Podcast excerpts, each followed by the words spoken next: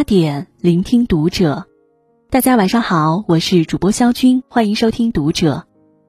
今天晚上和大家分享的文章来自作者张牧野。感情到最后拼的是人品。关注读者新媒体，一起成为更好的读者。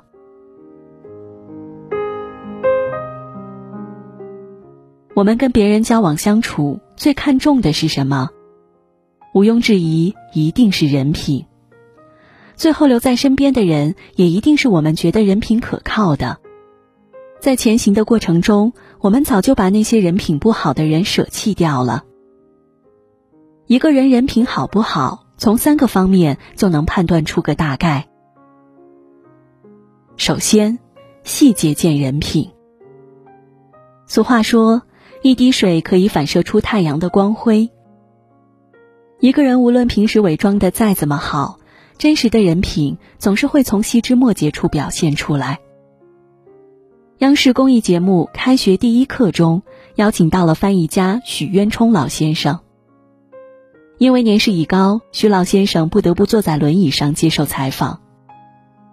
作为主持人的董卿，在向许老先生提问时，用了半跪的姿态。眼里写满了崇拜。徐老先生仰头要回答提问时，董卿都会立刻再次跪下，与老人视线保持一致。每提问一次，就跪地一次。董卿穿着高跟鞋、紧身裙，采用半跪的姿态，其实很难，但她却做得极好。细节见人品，人品见修养。正是这个半跪的姿势，能清晰的看到董卿对老人的尊重以及自己优质的品格。第二十八届中国金鸡百花电影节活动现场，胡歌全程搀扶九十二岁的老艺术家卢燕进场退场，获场内观众一片称赞，掌声雷动。据说，当时胡歌到的很早，但并没有入场。而是一直守候在入场处，就是为了特意搀扶卢燕老师入场。卢燕老师在落座时，为了方便，胡歌更是跪地辅助，动作贴心又细致。一个小小的细节，往往就暴露了最真实的人品。就像网友评价说：“涵养、修养和人品是伪装不出来的。”胡歌是物欲横流的演艺圈里一股清澈的暖风。的确，无论一个人平时伪装的再好，也会在生活中因为种种细节暴露出真实的人品。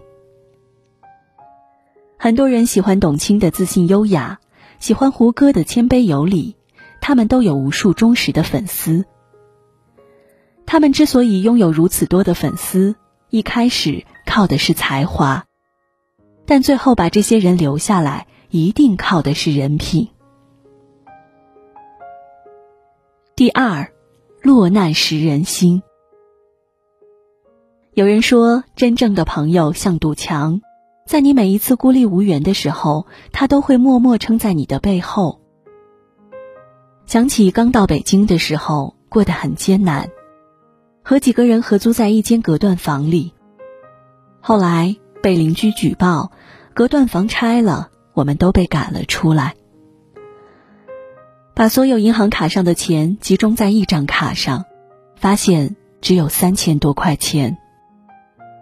对刚到北京的租房一族来说，看到最沉重的四个字是“押一付三”。三千多块钱，押一付三是不可能了，只能选择押一付一。一通折腾以后，房子租到了，钱也没有了。距离发工资还有半个多月的时间，这半个多月的生存就成了很大的问题。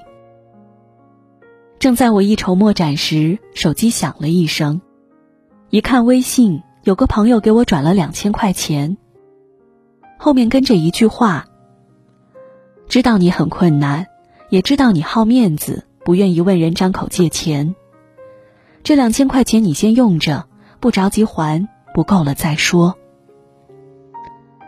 看到这个消息的那一瞬间，我的眼睛湿润了，这是我第一次因为缺钱而哭。当你没有落魄时，好像所有朋友的关系都能说得过去；但当你真的有需求时，你就会发现，谁才是真正对你好的人，谁才是值得留到最后的人。我也始终相信，一个人在你最落魄时，依然能为你伸出援助之手，说明伸手这人一定很善良，人品一定不会差。前两天看高晓松在《文青手册》里写到和韩寒的过往。二零一一年，高晓松因为酒驾入狱，正赶上执导的电影《大武生》上映。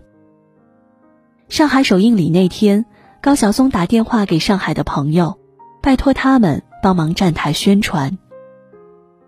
但最后到场的只有韩寒一个人，其他人都消失得无影无踪。高晓松每次谈起此事都特别感动。落难的时候有人帮你，这是锦上添花的时候完全不能比拟的。这件事儿我一直放在心里。后来，高晓松策划了节目《小说》，小说这个名字正是韩寒帮忙取的。真正人品好的朋友，在你春风得意时不会花言巧语，落难时不会冷嘲热讽，而会伸出援手。很多朋友走着走着就散了，那些最后留在身边的人，一定有着过硬的人品。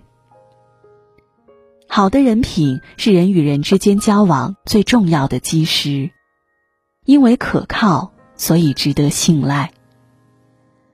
珍惜那些落难时给你帮助的人，因为他有很好的人品，同时他也相信你的人品。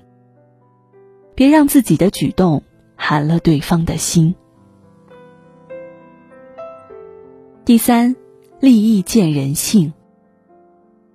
曾看过这样一个故事：有一个年轻人，他的父亲开车撞到了人，需要赔偿三十万。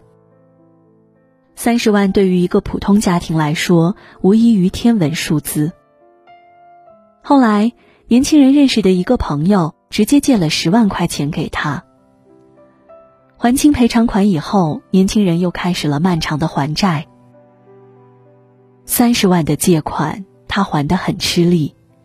只要赚到了钱，就立马拿去还给人家。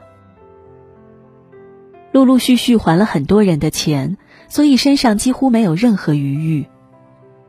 不久以后，当初借给他十万块钱的那个朋友生了重病，急需要钱。虽然朋友还没有张嘴要，但他已经坐不住了，因为家里实在拿不出来钱，于是便把房子抵押出去。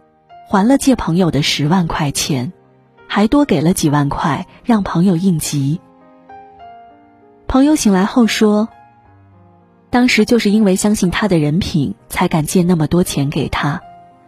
毕竟那时候谁也不知道我还能不能醒过来。如果他不出现，也没人知道我借过钱给他。”有人说：“借钱见人心，还钱见人品，赚钱。”见人性，钱是感情的照妖镜，也是人品的试金石。谈钱最能看出一个人最真实的人品。不贪图便宜，不忘恩负义，不让帮助过你的人尴尬，就是合格的好人品。在微博看到过这样一句话：借钱最怕的不是钱没了，而是钱没了。朋友也没了，深有感触。以前一个朋友找我借钱，借了五百块钱，因为不是很多，我也就一直没放在心上。偶然的机会跟其他朋友聊天，说这人借过他们的钱，一直没还过。我这才想起来自己也给他借过钱，后来发微信委婉的要了两次，他都是装傻充愣。故意岔开话题，所以我就把他删了。因为五百块钱看清了一个人的人品，一个人因为五百块钱丢了人品，挺丢人的。很多时候，我们并不是在乎那么几个钱，真正感到失望的是那种被欺骗和辜负的感觉。不管是自私的感情，还是不厚道的人，该远离的就要尽早远离。我始终觉得，朋友之间最好保持纯粹一点，不要有过多利益的来往。和朋友谈感情，和陌生人谈利益。可很多时候难免会牵扯到利益，这也是无可厚非的。但无论怎样，珍惜那个愿意借钱给你的人。借了钱也要记得及时归还，不要因为金钱让这段感情变了质。因为金钱丢了人品，更不值当。感情到最后拼的是人品。认识一个人，始于颜值，陷于才华，合于性格，忠于人品。只有好的人品，才能换来不离不弃、始终如一的朋友。乍见之欢，不若久处无厌。感情到最后都是靠人品维持的。朋友多少不重要，重要的是可靠。人生穷富无所谓，重要的是正道。余生做一个可信赖的人，兢兢业业，无愧于心。想要的一切，都不会太远。